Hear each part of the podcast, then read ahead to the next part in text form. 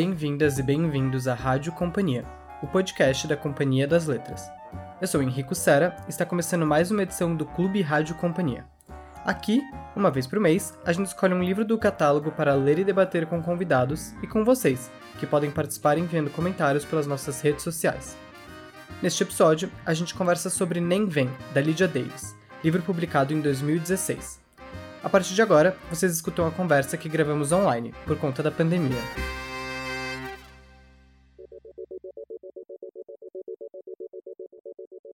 Estamos aqui hoje com a Thais Brito, que é assessora de imprensa no grupo Companhia das Letras, tradutora e também apresentadora do Clube Rádio Companhia.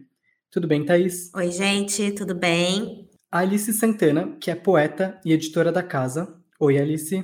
Henrico, uma alegria estar aqui. Obrigada. A Thaís Odelli, que é produtora de conteúdo, escreve para a newsletter Associação do Sem Carisma e apresenta o podcast Pepe Cansada. Obrigado pela presença, Thaís. Oi, obrigada por ter chamado. E a Branca Viana, que é fundadora e presidente da produtora de podcasts Rádio Novela. Ela é idealizadora e apresentadora dos podcasts Praia dos Ossos e Maria Vai com as Outras. É intérprete simultânea de formação e traduziu Tipos de Perturbação e Nem Vem, ambos livros de, de Lydia Davis, que a Companhia das Letras publica. Oi, Branca, seja, seja bem-vinda. Oi, obrigada. Bom, a gente vai começar falando um pouquinho do Nem Vem, que é o livro da vez, e eu vou pedir para a Alice apresentar um pouco da obra e da Lídia. Bom, a Lydia Davis é uma autora inclassificável. Ela escreve contos ou microcontos, ou poesia, ou ensaios, anotações, tudo isso e um, um pouco mais. É, ela se vale dessa inclassificação para ter uma liberdade absoluta na hora de escrever. E o Nem Vem é um livro que reúne 122 historinhas. É, às vezes essas histórias têm três linhas, um parágrafo, e às vezes elas, elas se estendem por páginas e páginas. A Lydia Davis, ela tem alguns livros pela Companhia das Letras, são dois, o Tipos de Perturbação e o Nem Vem, os dois traduzidos pela Branca Viana.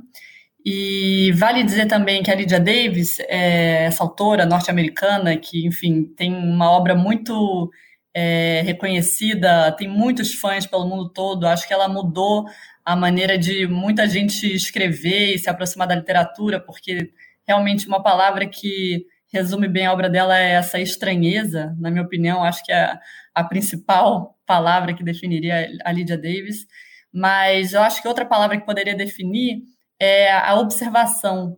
É, a Lydia Davis ela também é tradutora, ela traduz do francês, traduziu já é, autores como Flaubert, Proust, e essa observação que ela tem na hora de traduzir parece que escapa também é, na hora de escrever. Parece que ela está sempre atenta aos pequenos movimentos, às conversas entreouvidas num ponto de ônibus, numa lavanderia, num supermercado. Então, acho que observação e estranheza são palavras que têm a ver com a Lydia Davis. Bom, acho que é isso. Ela já foi comparada a nomes como Kafka, Beckett, Virginia Woolf. E eu li uma entrevista dela aqui bem legal, que saiu no blog da companhia, com um editor chamado João Lourenço. Saiu em 2017, no fim do ano, perto da, do lançamento do Nem Vem. E ela falou o seguinte: Para quem não está familiarizado comigo, costumo dizer que escrevo histórias muito pequenas. Uso essa resposta padrão, pois é a saída mais fácil. Afinal, sempre que descobrem que sou escritora, querem saber em qual gênero me insiro. Às vezes, acrescento que minhas histórias são como fábulas, ou meditações, ou meditações sobre problemas. Uma simples descrição nunca é suficiente para abranger tudo. Acho que é isso. Maravilhoso, Alice, obrigado. Acho que para dar um pouco do tom da, dessa experiência de leitura né, da, da Lydia Davis e do Nem Vem, é, eu separei aqui um, um, comentário do pessoal do Leituras Org, que comentou lá no nosso post do Instagram sobre o livro. É, eles falam o seguinte: Adoro como Lydia Davis tem um olhar afiado para o cotidiano, sabendo registrar com muita concisão o absurdo que envolve as relações sociais, a intelectualidade e a linguagem, a sociedade contemporânea, e ainda tirar disso reflexões sobre a existência humana, nossos medos e questões mais íntimas. E nem vem, Davis ainda dá um salto para narrar não só aquilo que observa, mas aquilo que imagina sem querer. Adoro como ela consegue fazer pensar em solidão, morte, burocracia a partir de seus sonhos. Sempre sem enrolar, apostando na economia, mesmo que isso signifique abrir mão de alguns prêmios literários. se vocês puderem falar um pouco dessa, dessa impressão de leitura, foi minha primeira vez lendo Lydia Davis, nunca tinha lido nada dela, tinha um pouco contato com a obra e queria saber um pouco de vocês como, como que foi essa experiência. É, eu conheci a Lydia Davis com o tipo de perturbação quando lançou aqui no Brasil. Acho que é, era 2012 ou 2013, nem lembro direito, faz muito tempo. E eu fiquei encantada com as histórias justamente por essa questão dela ser muito observadora e de encontrar umas coisas cômicas e às vezes trágicas em coisas muito pequenas, sabe? Então, qualquer coisinha assim que ela observa, sendo que ela está num trem, num avião, as pessoas e tudo mais. Eu acho que esse tipo de narrativa me pegou, porque às vezes eu me pego pensando em, em histórias desse jeito, sabe? Tipo, hum, o que será que aquela mulher tá falando, tá pensando, não sei o que lá. E, e, e pegou muito também, também, que eu lembro muito do tipo de perturbação que tem um conto que se chama Sozinha, que para mim era 100% eu, sabe? Que era pessoa, uma mulher sozinha em casa pensando, ai, ninguém me liga, uh, gostaria que alguém me ligasse, mas não, não, o telefone não toca, então vou sair de casa, mas se alguém me ligar, não vou saber que me ligaram.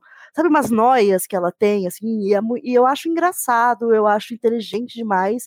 E quando chegou o Nem Vem, é, eu já estava né, super com, com essa imagem da Lídia na cabeça, porque apesar de eu ter só lido tipos de perturbação e de serem histórias tão curtas, eu já coloquei ela assim no, no, no, patamar de minha autora favorita, porque eu acho que escrever é uma coisa muito complicada, e escrever textos tão curtos como ela faz e colocar tanta coisa dentro de tão pouca linha, é uma coisa genial. Então, com Nem Vem, eu já fui com expectativa lá para cima. Eu lembro que na época que eu li primeira vez, eu achei muito diferente do tipo de perturbação, por, em alguns sentidos, assim, mas depois, quando eu fui pensando mais sobre o livro, lembrando dos contos, é, eu fui gostando cada vez mais. Acho que é aquele tipo de autora que, conforme você lê e vai pensando sobre ela, ela vai melhorando, porque você vai encontrando novos significados para aquilo que ela colocou lá, sabe?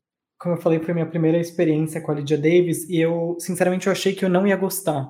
Não sei porquê, eu, eu comecei lendo o livro e achei que, que eu não ia conseguir me relacionar, talvez, eu não ia conseguir criar alguma espécie de carinho, eu não ia achar muito interessante, e, e eu acabei o livro meio fascinado, assim, eu, eu, comecei a ouvir vários podcasts com a Lídia e, e, e ler diversas entrevistas, é, e durante a leitura, acho que um, um, um sentimento que ficou bastante em mim, quase que atravessa diversas narrações e, e, diversas personagens é um sentimento de inadequação, assim. É, então, muitas das personagens e narradoras estão com, carregam um sentimento de, de inadequação que é, que é bem constante. Eu achei isso muito interessante. E fiquei bem surpreso, né, com, com, com a mudança de estilo, a, a experimentação com o gênero, e até, até mesmo com alguns textos mais longos e mais tradicionais. Então, eu lembro que tem um texto chamado As Focas, Acho que ele é um dos maiores do livro, ele tem 30 páginas, se não me engano. E é, assim, lindíssimo, lindo, lindo, lindo. Mas eu senti também, é, eu senti muito, muita curiosidade pela figura da Lydia Davis. E, e acabei procurando um pouco mais sobre a vida dela para saber se. quase que para tentar relacionar a vida dela com o que estava sendo escrito, mesmo que o que ela escreve não seja sempre né, não ficção. Acho que não, não, não tem muito como classificar se é ficção ou não ficção mas eu, eu fiquei tentando fazer essas, essas relações com a própria vida dela. Isso foi engraçado também, lendo. Eu senti. É isso, não dá para você saber. Ela fala de sonhos, são sonhos que ela teve, são sonhos que ela tá inventando, enfim. E ela fala de coisas tão cotidianas que eu fiquei, eu me senti muito próxima dela lendo o livro, né? Porque para mim, na minha cabeça, posso estar viajando completamente, mas é tu, tudo aquilo são coisas que aconteceram com ela e, e para mim, assim, fez eu estabelecer uma proximidade muito grande com a autora que foi uma das coisas que chamou minha atenção. É, eu já tinha lido alguns textos soltos da Lydia Davis, nunca tinha lido um texto, um livro, né? Eu tinha, eu tenho três livros dela em casa: o Nem Vem, o Tipo de Perturbação e o, o Fim da História, que é o único romance que ela lançou. Mas eu nunca tinha parado para ler nenhum deles, porque, enfim, eu li textos soltos, principalmente na época que eu estava estudando tradução, porque eu acho que ela é uma autora que, enfim, é muito estudada nesse sentido, né? A gente vai falar, eu acho bastante sobre isso aqui daqui a pouco com a Branca, porque tenho alguns textos do livro que eu, eu que sou tradutora, estou ainda meio começando, fiquei muito intrigada, querendo saber um pouco mais como foi para a Branca fazer. Mas, enfim, eu achei também, eu fiquei muito fascinada. Eu já, eu já era meio fascinada pelos textos que eu tinha lido dela antes, né? Mas nunca tinha, de fato, mergulhado no, nos livros. E achei incrível, amei, quero ler todo o resto. É, você falou dos sonhos. Uma coisa interessante é que os sonhos, às vezes, são sonhos dela e são sonhos de amigos e outras pessoas. Tanto é que no final do livro, é, acho que na parte de agradecimento, ela cita o nome de várias pessoas é, de quem ela pegou esses, esses sonhos. E uma coisa interessante para se dizer do livro também, para quem está escutando, é que ele é, é, né, ele é dividido em cinco partes, e eu li um pouco a respeito, é, é, ela fez quase que uma divisão matemática, assim, porque ela tinha alguns textos que se relacionavam, então ela, tinha, ela teve que fazer alguns, alguns blocos com esses textos. E, e esses blocos são, né, ela tem é, textos de sonhos, em que ela descreve, ela narra sonhos e, e, através da linguagem tenta causar no leitor o mesmo impacto que um sonho tem. Ela tem textos a partir de cartas do Flaubert, em que ela traduziu e é, ela traduziu essas cartas e criou algumas narrativas em cima dessas, dessas traduções. Ela tem cartas de reclamação, de reclamações em que acho que são cinco cartas em que ela ela está escrevendo uma carta para. Né, no livro são várias pessoas, e, e, geralmente reclamando sobre, sobre alguma coisa, alguma, né, algum aspecto específico. E acho que são esses. Aí tem alguns textos, né, tem textos muito, muito curtos, e tem outros textos é, maiores, como as focas ou as vacas, em que ela fica observando o comportamento de vacas que estão fora da casa dela, observando uma paisagem próxima onde ela reside. E acho que isso eu queria muito é, ouvir da Branca um pouco como que foi trabalhar com esse livro, é, como foi desenvolver essa tradução. É, o, o primeiro que eu traduzi foi o tipo de perturbação, né? Já foi, eu já conhecia ela, já gostava, até por isso vocês me chamaram para traduzir. Ela é muito, ela é muito difícil de traduzir, obviamente, é, mas é muito, é muito interessante como tradutora, você traduzir ela, porque é como se fosse um, um, problema que você tem que resolver. Mais do que uma tradução, é como se fosse um quebra-cabeça que você tem que encaixar. Porque como os textos ficam nesse, nesse limiar que a Alice falou, entre prosa e poesia e alguma outra coisa que a gente não entende direito o que, que é, tem algumas questões que, para mim, pareceram muito importantes. Primeiro, ela é tradutora. Então, eu li muito a respeito do que ela pensa sobre a tradução, para tentar, na medida do possível, respeitar o que ela, o que ela faz como tradutora ao traduzi-la, né? E ela tem umas convicções, às vezes um pouco polêmicas com relação à tradução. Ela gosta de traduzir da maneira mais literal possível. Ela não está tão preocupada com que a tradução dela soe familiar ao leitor. Ela está mais preocupada com seguir determinadas regras que o autor é, do texto original usou. E, isso é uma coisa difícil de você fazer em tradução para que o livro fique legível, né? E no caso dela, ela, é, como fica nesse limiar entre prosa e poesia, eu achei que a coisa mais importante para eu respeitar era o ritmo, a pontuação, mais especificamente a pontuação que dá o ritmo, porque às vezes tem contos de uma linha, né, ou contos de duas linhas, tem contos que são listas. Então, cada um deles tem um ritmo próprio e uma pontuação muito própria. Tem frases muito longas, tem outros que têm frases muito curtas. E eu, isso eu tentei respeitar. Eu acho que é, eu, reli para poder conversar com vocês e eu estava vendo que são raros os casos em que eu não respeito a pontuação dela, porque eu acho que isso dá o mesmo ritmo, sabe? E aí no resto, aí no resto eu me deixei levar para que ficasse, para ficasse mais fácil mesmo pro, pro leitor, né? Ela tem essa ela tem essa coisa da observação que é muito interessante ela tem o conto das vacas é um dos meus favoritos que é simplesmente ela olhando pela janela da casa dela um pasto que tem do outro lado da rua do lado da estrada que ela mora num lugar meio rural e que tem umas vacas e ela conta a vida das vacas eu adoro esse conto e esse é no Nem Vem. Agora, no tipo de perturbação, tem um outro conto dela, que é um conto de pura observação, que eu acho tão maravilhoso e que para mim é uma das melhores coisas jamais escritas sobre maternidade, sobre o que é você cuidar de um bebê, de um bebê muito pequeno.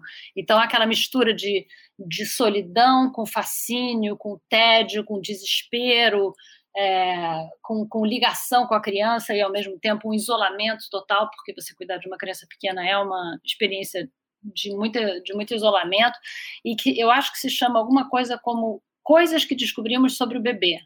E é uma lista, é uma lista de coisas. E à medida que você vai lendo, você vai entendendo o que, que é. E eu acho que é um conto bom para mostrar para quem nunca teve filho, porque é uma descrição muito clara do que é.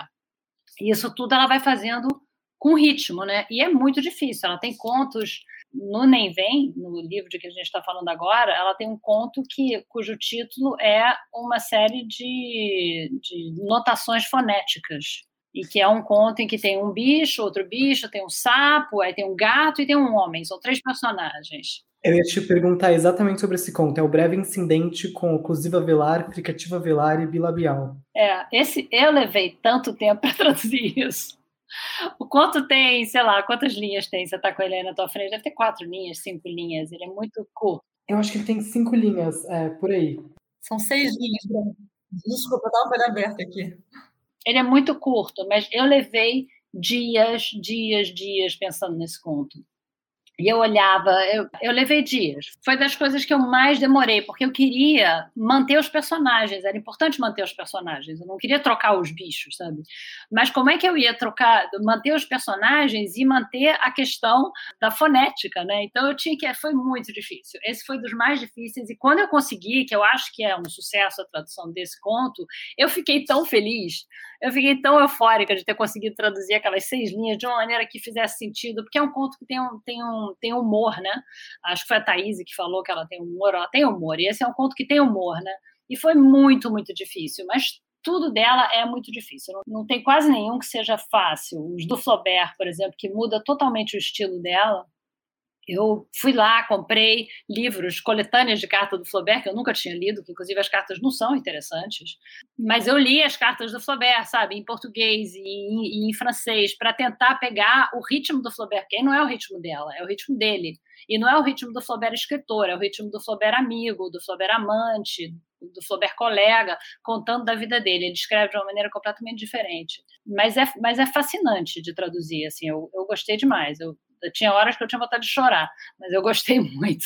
Posso aproveitar e fazer uma pergunta, Henrico? Claro, fica à vontade, por favor.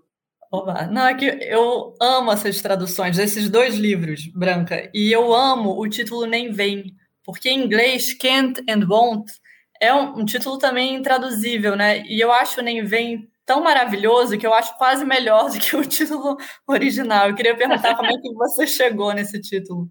É, o título foi difícil. Eu fiquei, eu, foi quase no final. Eu já estava quase entregando a tradução e ainda não tinha conseguido o título. E um dia eu estava conversando é, numa, num, num almoço assim com com os amigos e eu estava comentando isso. Eu, tava, eu expliquei porque o, o, o, Nem Vem é um conto, né?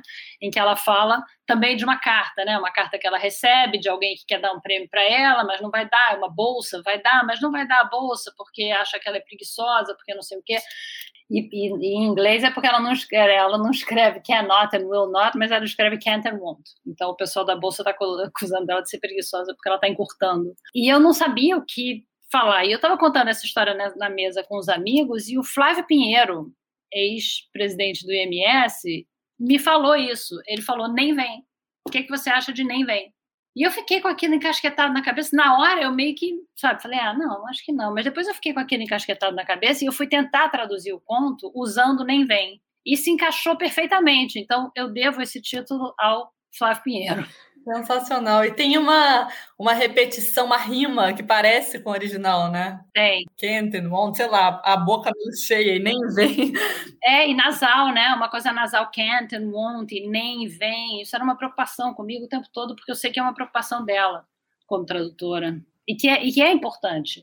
É bem importante isso para os contos dela, né? Para que fique parecido uhum. com o original. Sim, sensacional.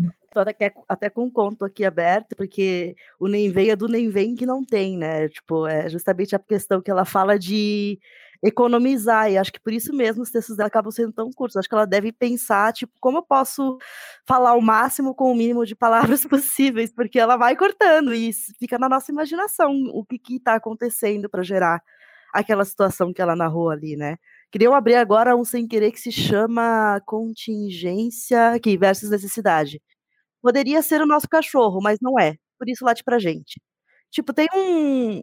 Você consegue imaginar a cena dela andando, sei lá, com o marido na rua, vê um cachorro bonitinho e fala: Olha que bonitinho, o cachorro começa a latir e, e, e vem essa coisa né, na cabeça dela, né? Eu, eu acho que é isso que deixa tão incrível os textos dela, assim. E nesse livro tem o Contingência 2, que é a mesma ideia de algo que é uma pura contingência e que, e que é sobre o marido. E diz, em vez de ser, poderia ser o meu cachorro, poderia ser o nosso cachorro, mas não é, por isso ele late para nós, poderia ser o meu marido, mas não é, e aí eu não vou lembrar direito como é a formulação, mas é poderia ser o meu marido, mas não é, e por isso ele está fotografando ela e não a mim. Isso mesmo, é depois.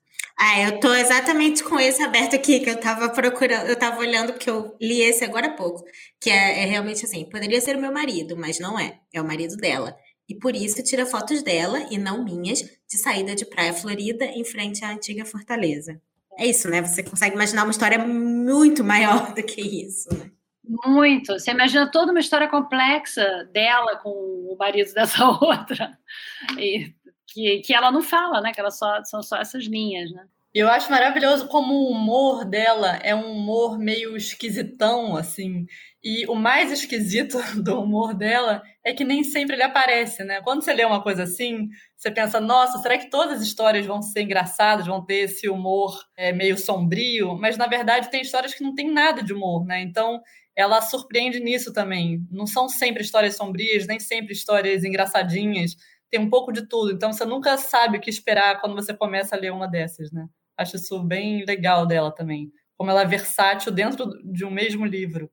Com certeza, eu acho que é, eu, eu, o humor era algo que eu já esperava no livro. Eu acho que, inclusive, eu acho o, o, o título, né, o Nem Vem, acho que ele ficou bem legal por essa. É, é, ele tem quase que uma ironia aí já, né? Ele, ele já meio que entrega um pouco da ironia com a qual a Lídia, a Lídia trabalha. Eu achei uma escolha assim, sensacional.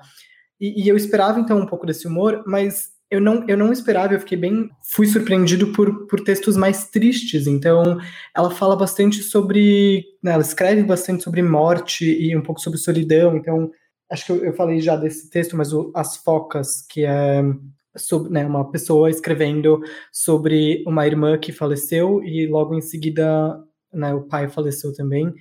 E, e, foi um texto que me deixou muito triste, assim, muito e, e, muito tocante, né?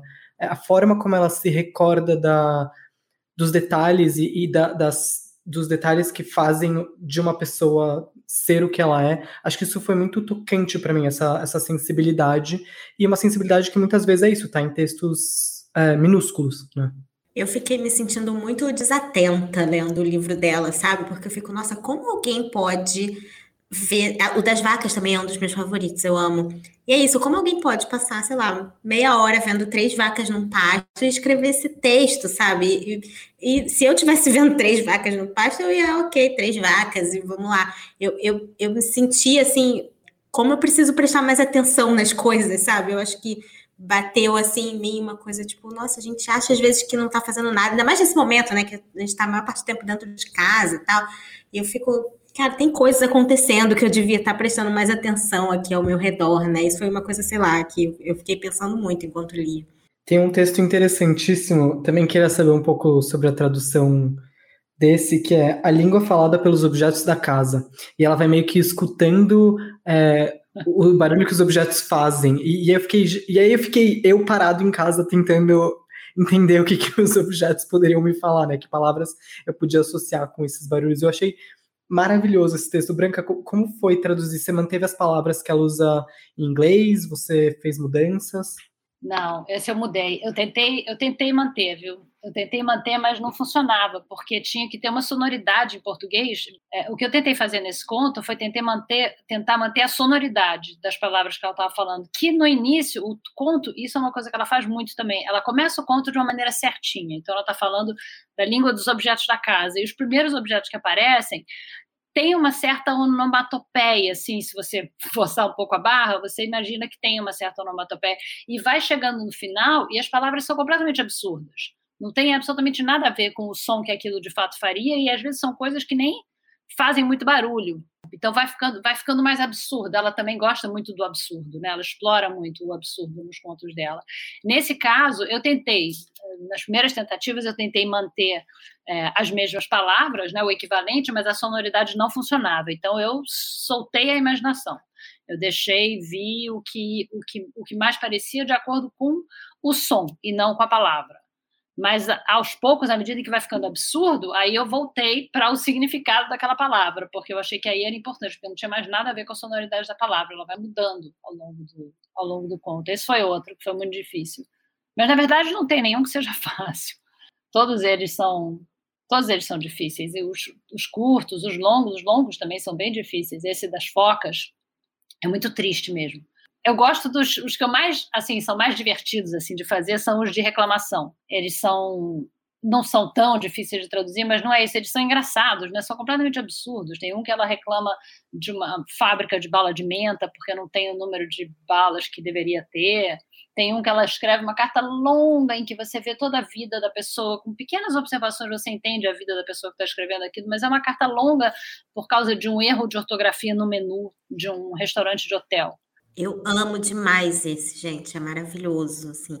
E ele tem uma, um ritmo também bem diferente, né? Uma pontuação, você, você enxerga claramente aquela pessoa que está falando, né? Como é aquela pessoa meio chata que não para de falar nunca sobre tudo, né, Branca? É, ela fala de tudo. Ela reclama a ideia é que ela vai reclamar só disso, mas na verdade ela reclama de um monte de outras coisas, né? Ela elogia coisas, ela reclama, ela reclama dos vizinhos de mesa, ela reclama do gerente, ela reclama de um monte de outras coisas do hotel na cidade, que escreveu errado. Esse, esse foi um que eu levei muito tempo para encontrar qual era o peixe que eu ia usar, como eu ia fazer para traduzir.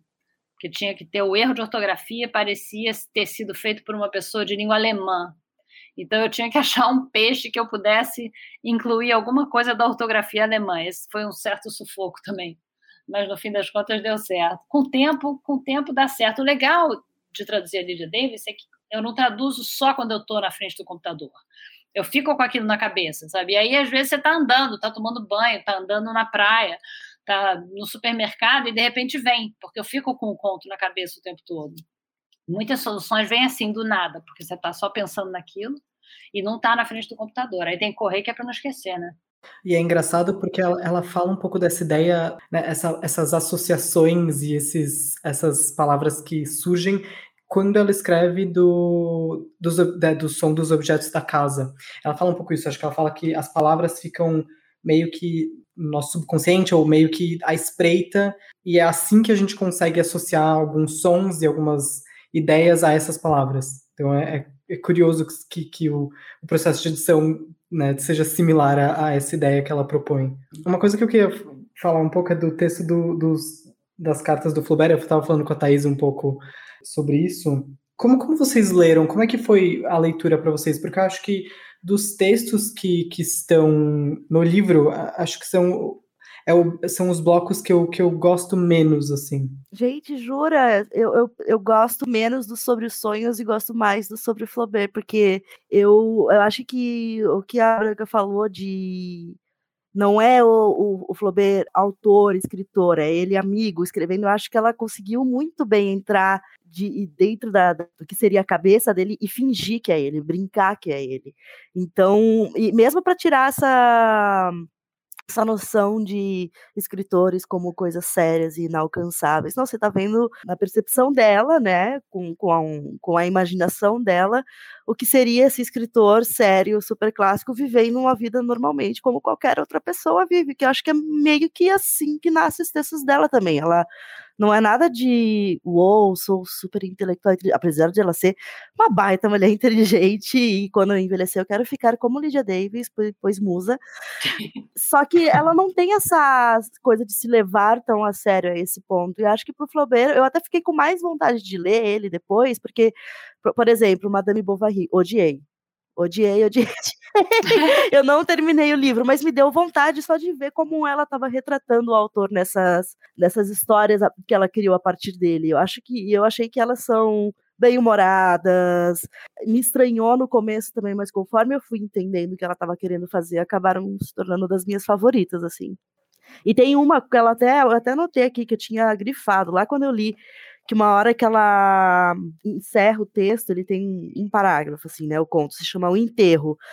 E daí ela termina: Ah, nós escritores achamos que inventamos demais, mas a realidade é sempre pior.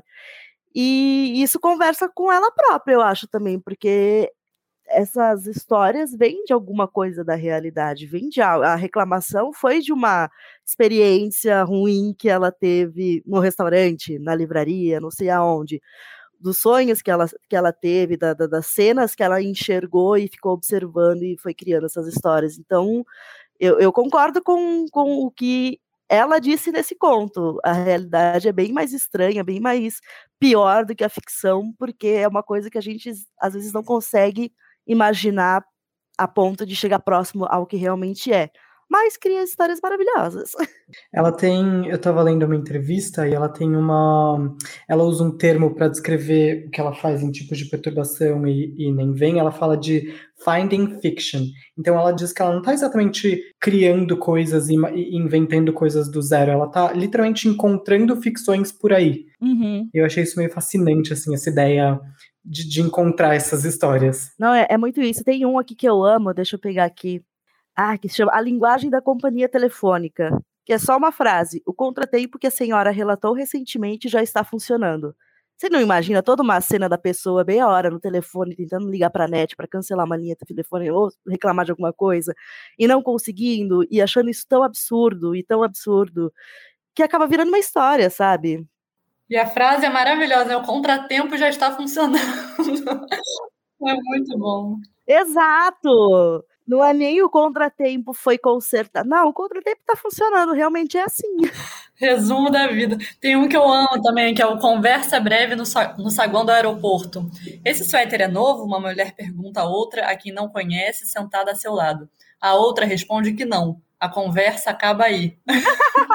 Ficou vazio depois. Nossa, eu amo demais esse da conversa também. Eu adoro isso. Nossa, é, é, às vezes, não sei se vocês lembram disso, mas como eu sou uma cria da internet, existia uma época que existia um Tumblr, saudades Tumblr, que se chamava Histórias Sem Graça. Que eram umas histórias assim, tipo, sem pé nem cabeça, algo acontecendo, zero plot twist, mas era engraçado de ler, sabe? Que nem essa pronto, encerrou a conversa no não e acabou. E, e ela. E acho que é aí justamente que, que mora a graça da coisa também, né? De, desse humor dela que a gente não enxerga logo de cara. A gente percebe ele depois de passar um tempinho matutando sobre o que ela escreveu, né? Um dos que eu mais gosto que eu acho. Eu, eu, gosto de todos, mas realmente os dos sonhos, os, eu não gosto dos sonhos. Eu tenho implicância com sonho de modo geral. Sonho em filme, sonho em livro de ficção, eu não tenho muita paciência. E esse, os, do, os sonhos eu não gosto. Os do Flaubert tem um desafio de tradução que é bem, bem característico dela, é que ela, ela enfia isso em todos os livros delas. Então, nesse aqui, você tem o Flaubert e o Kafka. Porque tem um agora eu estou confundindo se é nesse ou no anterior, ou no tipo de perturbação, que tem Kafka prepara o almoço que é outro também que é bem difícil. Mas no, no tipo de perturbação tem um conto do Beckett, que ela inventa em cima. Ela pega o conto e ela inventa em cima. E aí, meu Deus, aí é assim, que traduzir Beckett, quem traduz Beckett só faz isso da vida, né? Uma pessoa especialista, fez doutorado nisso, não traduz mais nada, só fez isso da vida. Então, para aquele conto, eu descobri um sujeito em Portugal que tinha justamente feito a tese dele em cima desse conto. E eu consegui a tradução dele, que não é o conto ele inventa, né, mas os trechos que são realmente do Beckett ali, eu peguei dessa desse sujeito, desse santo homem em Portugal que tinha escrito uma tese em cima desse conto do Beckett. E nesse tem o Flaubert, que tem um estilo, mesmo nas cartas, ele tem um estilo de escrever que é completamente diferente da Lydia Davis. Então tem muita descrição, que é uma coisa que a Lydia Davis faz muito pouco ela não descreve as pessoas, ela não descreve os lugares, não tem muito isso. E o Flaubert tem nas cartas, inclusive, aquela coisa, sabe, a luz, a luz translúcida pelas folhas, reflete na água e faz não sei o quê. E eu acho dificílimo traduzir isso. Eu tenho muita dificuldade de, de traduzir descrição de paisagem, de luz, de reflexo. E esse, esses do Flaubert me deram muito trabalho por causa disso. Então, ela, ela obriga o tradutor a pular de um estilo para outro o tempo todo. Cada conto tem um estilo. É, isso dá muito trabalho, mas ao mesmo tempo é muito legal, porque você não cansa, né? Uma das coisas que cansa em tradução é que você fica muito tempo com o mesmo material. No caso dela, você não fica muito tempo com o mesmo material, porque cada conto é um tipo de material diferente, torna mais interessante. Eu acho que isso que você falou é uma das coisas que realmente me fez, eu concordo com o Henrique, os do Flaubert são, são os que eu menos gosto. E eu acho que tem um pouco a ver com isso da descrição, viu? Porque é uma coisa que me incomoda é, como leitora, e eu concordo com você que traduzir descrição é tipo o inferno. É, e eu acho que talvez por isso eu tenha gostado desses menos, e ainda mais quando você lê na comparação com os textos dela, né? Que são pura economia e concisão, e, e te deixando. É, imaginar em vez de descrever, eu acho que foi aí que ele me perdeu, eles, eles me perderam um pouco esses contos é, inspirados no Flaubert. Eu concordo com vocês, Flaubert e os sonhos, na verdade, são as duas partes que eu gosto um pouco menos.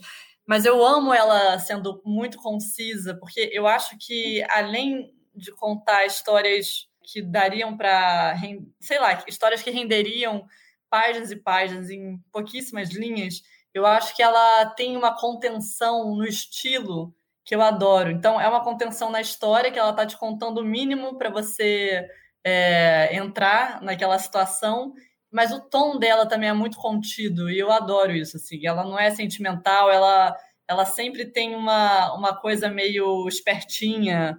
Não sei, queria perguntar sobre como foi isso na tradução, Branca, se é, o, o, tom foi difícil de achar. E queria saber também se você achou muito diferente traduzir o, o, tipo de perturbação e o Nem Vem, se você acha que são livros muito diferentes entre si.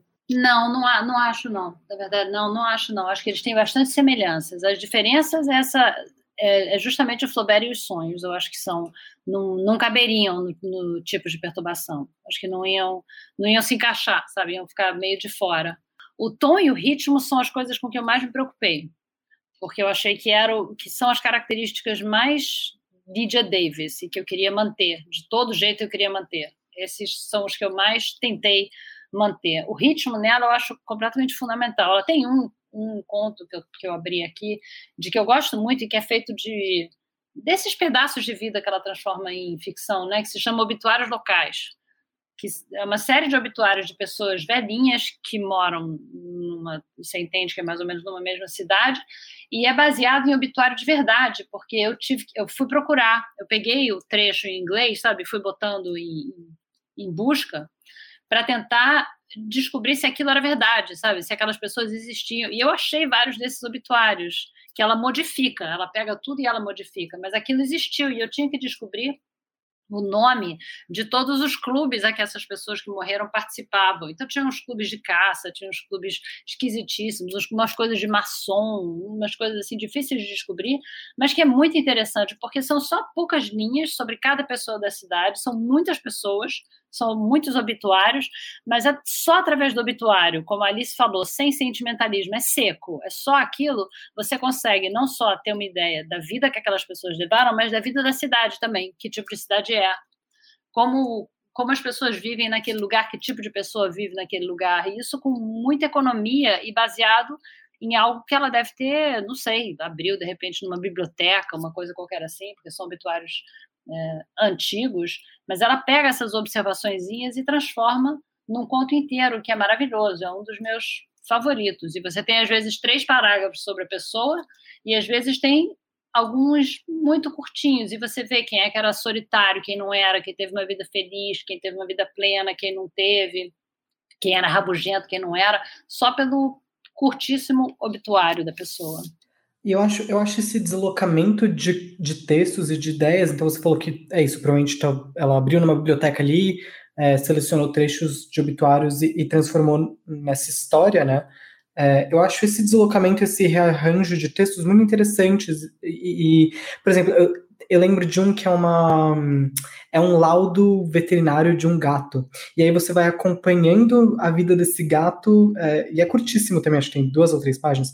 Você vai acompanhando a vida desse gato por observações médicas. Eu achei isso muito interessante, e pelo que eu entendo, pelo que eu ouvi também num podcast é, dela falando, de fato. É, isso existiu, assim, era um gato de, de verdade, não sei de quem era o gato, mas ela pegou esse documento e fez essa história.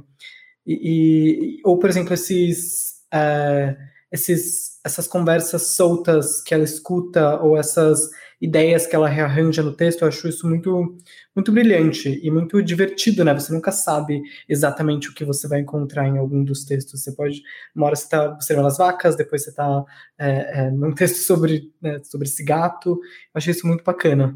Eu fiquei pensando que ela tem muito uma coisa de solidão acompanhada, assim, porque são essas situações é, muito banais, e eu, reparei também que tem muita coisa de trânsito, como você falou, né, Henrico, de hotel, aeroporto. Exatamente, tem, é, tem muita coisa em hotel, tem em, em, avião, acho que tem uns três ou quatro contos em, em avião, em trem. Exatamente, avião, aeroporto. É, eu acho que sempre tem uma coisa de você não tá exatamente sozinha, mas por isso mesmo tá mais sozinha ainda, porque você tá com outras pessoas ao seu redor e tem às vezes uns diálogos com desconhecidos, estranhíssimos, engraçados. Então, não sei, eu fiquei pensando nisso também, que é uma é como se fosse um filtro, né? Agora eu vou botar meu filtro Lydia Davis e vou pra rua.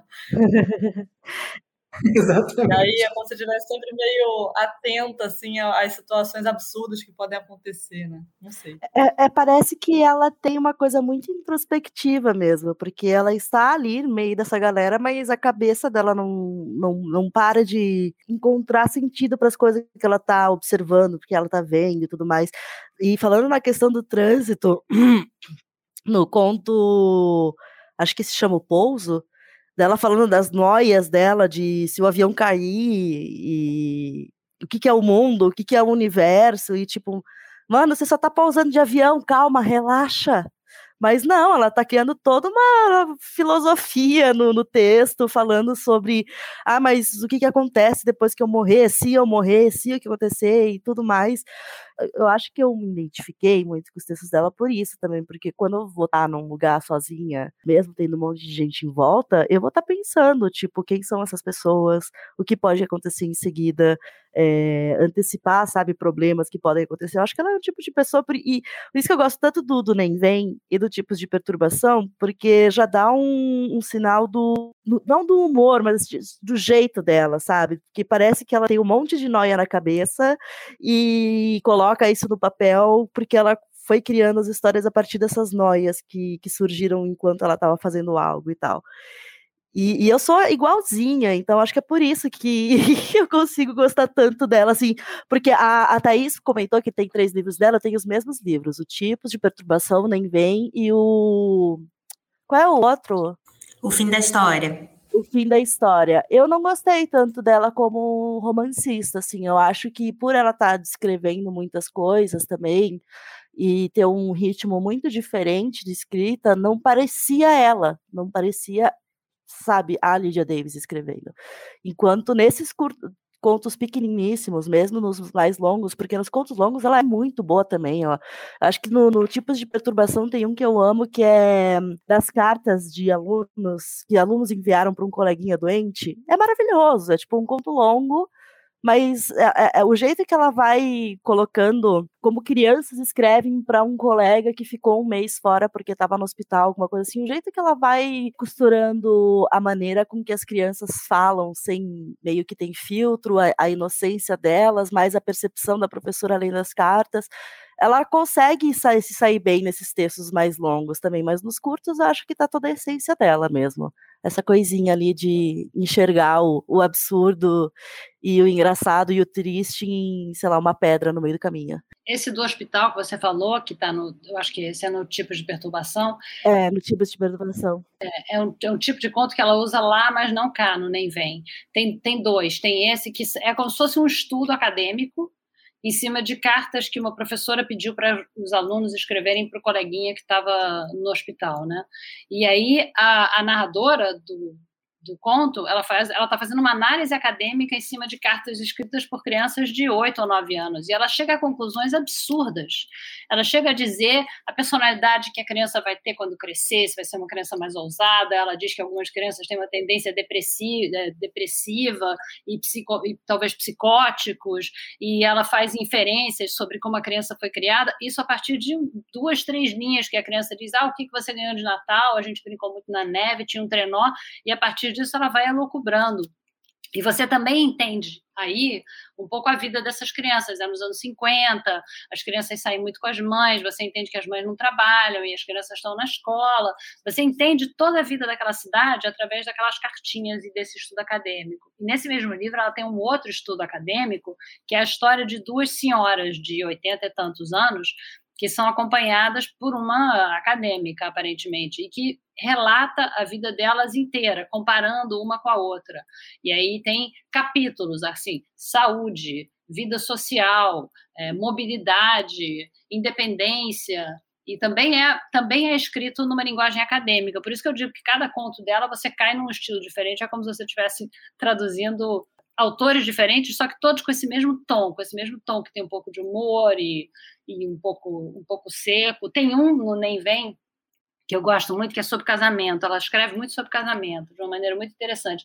E é um que o, o grande problema do casamento dessa pessoa é que o marido gosta de Handel e ela não.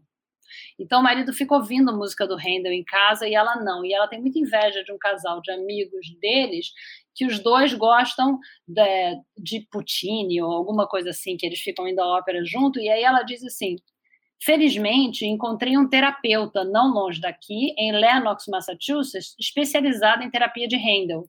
E eu vou dar uma tentada. Maravilhoso. E pronto. É isso que ela vai tentar fazer com o casamento dela. Ela gosta de loja que o marido não. E ela diz: Eu sei, o meu marido não acredita em terapia. E sei que não iria a uma terapia de divórcio, mesmo que houvesse um.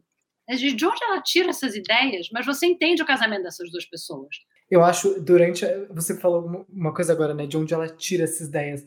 É muito engraçado que os textos são muito concisos, ao mesmo tempo que é, ela pega quase que um incômodo ou uma ideiazinha e ela leva para um lugar que eu ficava. Como. Tipo, como ela conseguiu pensar nisso? Então tem um.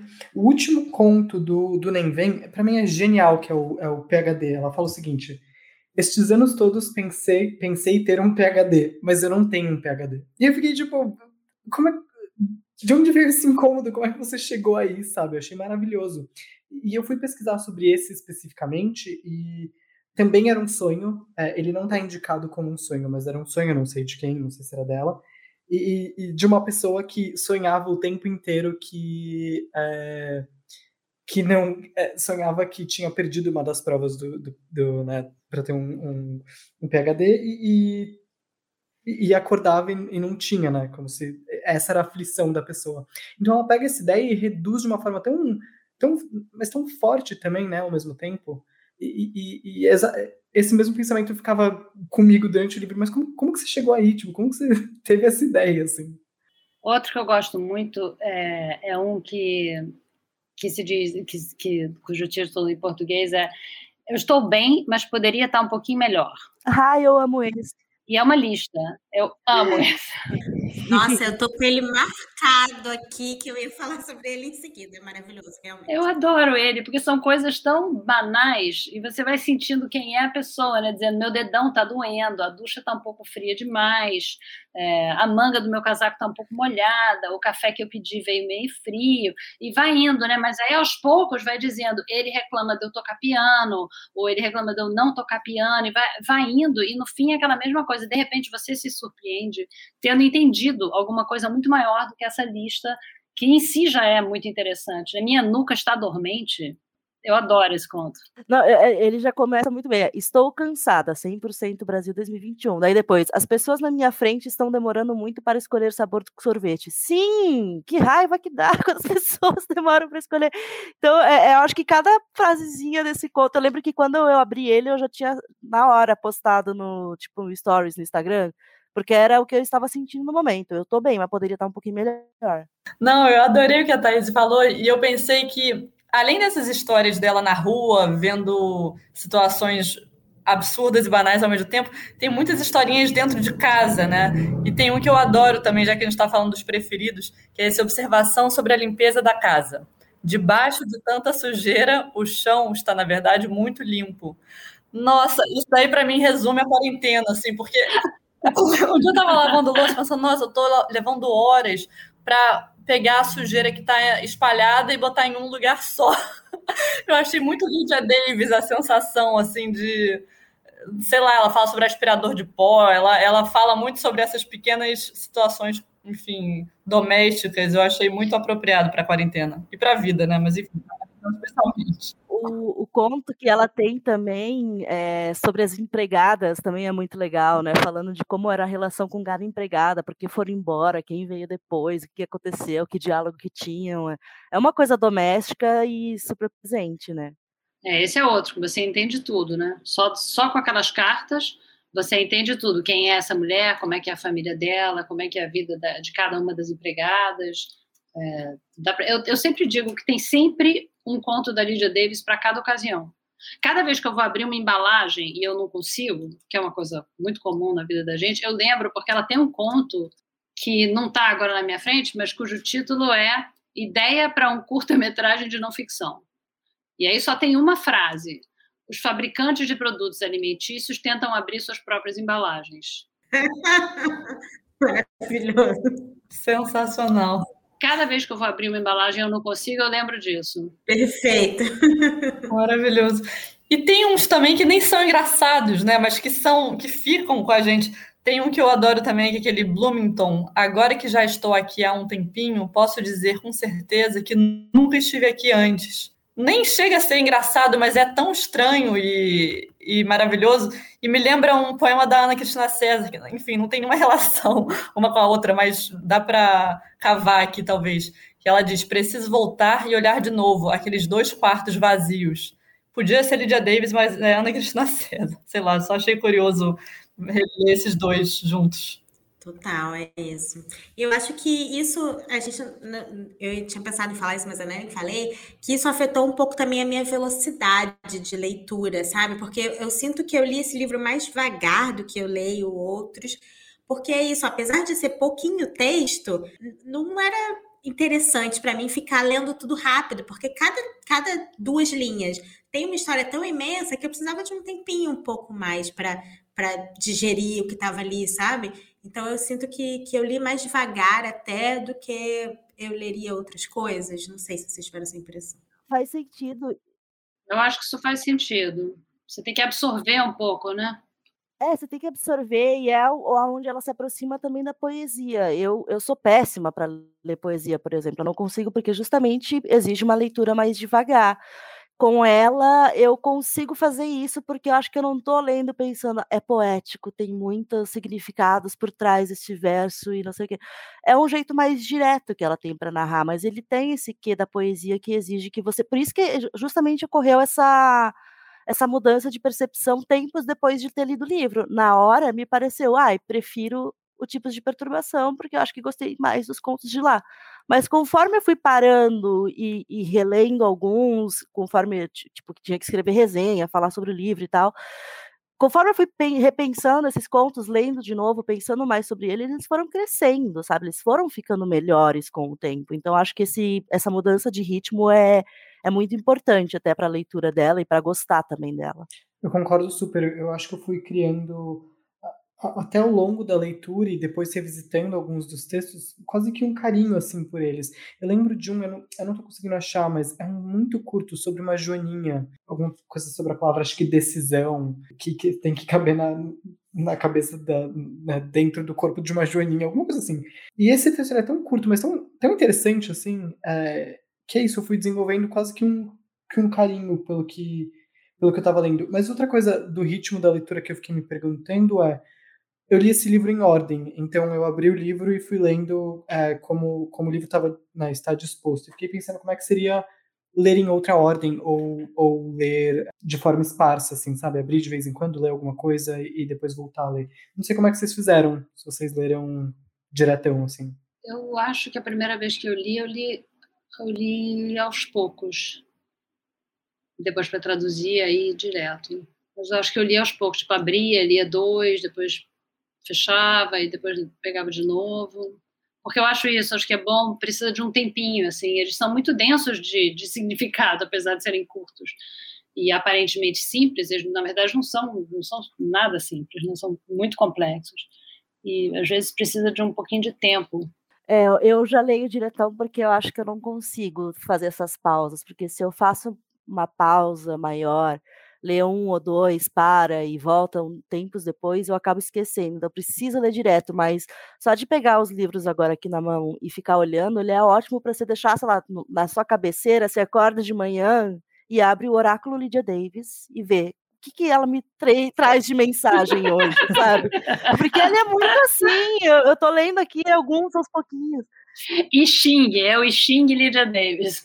Maravilhoso. Sim, eu acho que eu vou usar muito ela como, como, como um oráculo para mim, porque parece que tem sempre alguma coisinha que tá me falando algo. É, eu acho que tem a ver também, Thais, com uma maneira de estar no mundo, assim, meio inspiradora, né? Que tudo pode virar é, texto, tudo pode virar, é, sei lá, arte.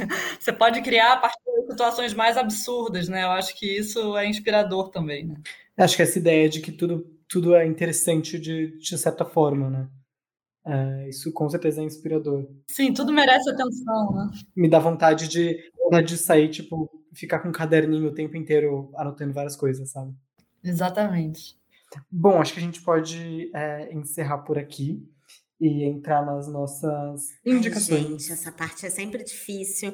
E nesse caso específico, eu achei muito difícil, porque como a gente já falou aqui muito, a, a Lydia Davis é muito única, né? Foi difícil para mim pensar em coisas que se relacionem, porque não tem muitas coisas parecidas, né, sendo feitas aí. Enfim, eu, uma coisa que eu pensei que eu vou falar é um livro que a gente já leu aqui no clube é, recentemente, que é o Eles Eram Muitos Cavalos, do Luiz, Luiz Rufato. Claro que é bem diferente, mas ele tem também essa estrutura né, de, de pequenos trechos que misturam gêneros e tempos. Tem ficção, tem não ficção, tem carta, tem anúncio, enfim. De certa forma, eu acho que ele conversa um pouco com, com o livro da Lydia Davis. Eu gosto mais do da Lydia Davis até, mas eu acho que eles conversam um pouco. E, enfim, quem já leu, tiver interesse, pode voltar alguns episódios aí do clube que a gente falou sobre ele recentemente. E uma coisa que eu pensei agora, enquanto a gente estava discutindo, porque a gente falou muito sobre tradução, né? É um livro que eu comecei a ler essa semana, inclusive, então vou indicar aqui ainda sem ter terminado, mas para quem se interessa pelo tema, que é o, a tradução literária do Paulo Henrique Brito, que, enfim, ele fala um pouco sobre é isso que a Branca falou, né? Que ela foi pesquisar o que, que a Lydia Davis é, pensava sobre tradução para tentar, de alguma maneira, respeitar, e é isso, a gente às vezes, talvez quem não está tão familiarizado com o tema, lê tradução e acha que é uma coisa simples, é fácil, é passar do inglês para o português, né? E não, e tem uma série de, de filosofias por trás, você pode é, ter estilos diferentes de traduzir, pensar a tradução de maneiras diferentes. Então, para quem se interessa sobre o tema, eu comecei a ler essa semana e estou curtindo. Acho que é uma boa dica. É, bom, eu vou indicar A Fúria, da Silvino Campo, de no, né, assim como a Thaís, reitero que não foi uma escolha fácil, é, não, não sabia muito bem o que escolher, mas eu acho que principalmente a parte dos sonhos, claro que de formas muito distantes, me remeteram um pouco ao livro da é, da Silvina, é um livro de contos, né, são histórias um pouco maiores do que as histórias que, que a Lídia conta, é, histórias bem perturbadoras e por vezes violentas, mas também um pouco, quando se diz sobre gênero, né, são contos, mas também um pouco inclassificáveis, eu diria. E muito, uma, um, né, uma reunião muito interessante, recomendo.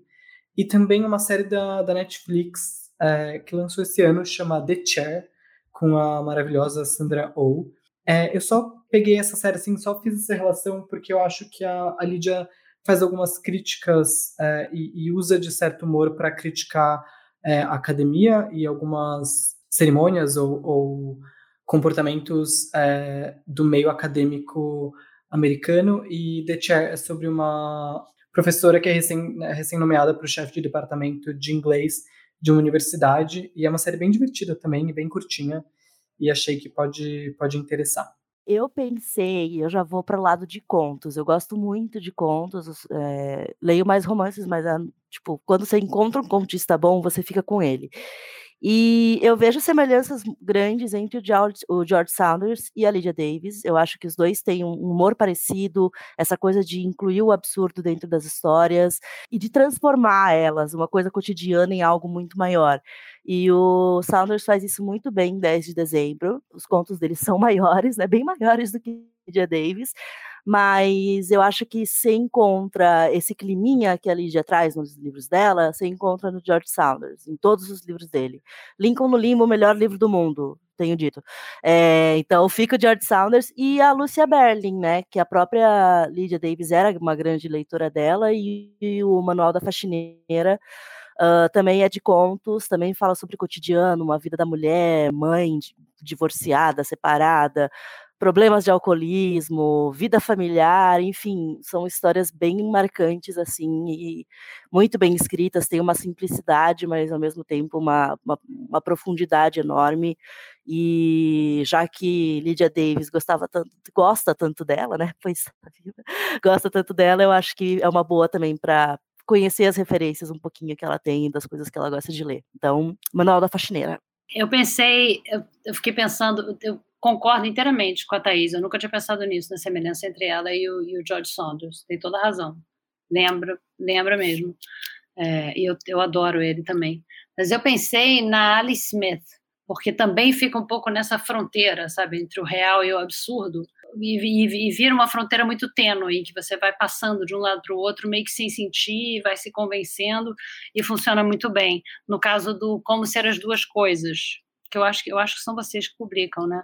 É muito bom, é um livro muito bom. Outra que eu gosto muito, que também faz um pouco isso, é a Bernardine Evaristo, no Garota, Mulher, Outras. Ela também consegue transitar um pouco com experimentalismos formais, mas que funcionam muito bem. E ela consegue transitar um pouco também entre poesia e prosa de uma maneira muito convincente. Nossa, eu adorei sugestões. E concordo, Lúcia Berlim, Bernardina Evaristo, não teria pensado nunca, mas tem tudo a ver. E amo as duas loucamente. É, eu pensei na Louise Gluck, que, enfim, não tem tanto humor no geral, é, tem de vez em quando uma pontada aqui, outra ali, não é uma marca dela, assim, mas eu acho que tem uma semelhança também, é, assim como a Anne Carson, que tem essa coisa meio classificável que são mulheres muito eruditas, muito cultas e que conseguem, sei lá, viajar, navegar por formatos esquisitos. E eu acho que a, a Gluck tem isso. Enquanto eu dei essa folhada de novo no Nem Vem, eu pensei nela, assim, nesse olhar é, estranho e, e muito culto e, e, e, muito afiado. Eu acho que tem uma relação, sim, para a maneira como as duas olham para as outras pessoas sei lá, um pouco aleatório, mas eu pensei no Chico Alvim, no poeta, que é conhecido por ter esse, é, esse estilo de entre ouvir conversas na rua, assim, é uma característica da poesia dele e acho que tem tudo a ver com a Lydia Davis. Sei lá, dá vontade de ficar falando de vários nomes aqui. Eu pensei também no Stoner, aquele livro incrível que saiu pela Rádio Londres, é John Williams, né? Eu li já tem um tempo, mas também tem a ver com isso que você falou, Henrico, da academia, do The Chair, que eu não vi ainda, mas estou muito curiosa e também tem esse mundo é, carreirista dentro da academia, tem uma, uma dificuldade ali, um, sei lá, uma estranheza que eu acho que pode ter a ver também com esse lado da Lydia Davis. Mas é isso, não vou me empolgar aqui, mas adorei as indicações.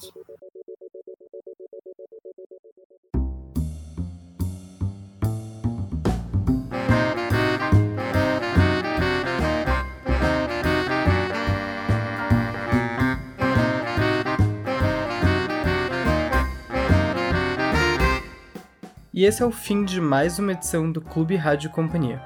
Em outubro, nós vamos conversar sobre As Viúvas das Quintas-Feiras, da Cláudia Pinheiro, publicado pela Alfaguara. Quem tiver comentários, perguntas, propostas de debate, pode mandar para a gente lá pelo Instagram, no arroba Companhia das Letras, ou no e-mail rádio.companhiadasletras.com.br. Até mais!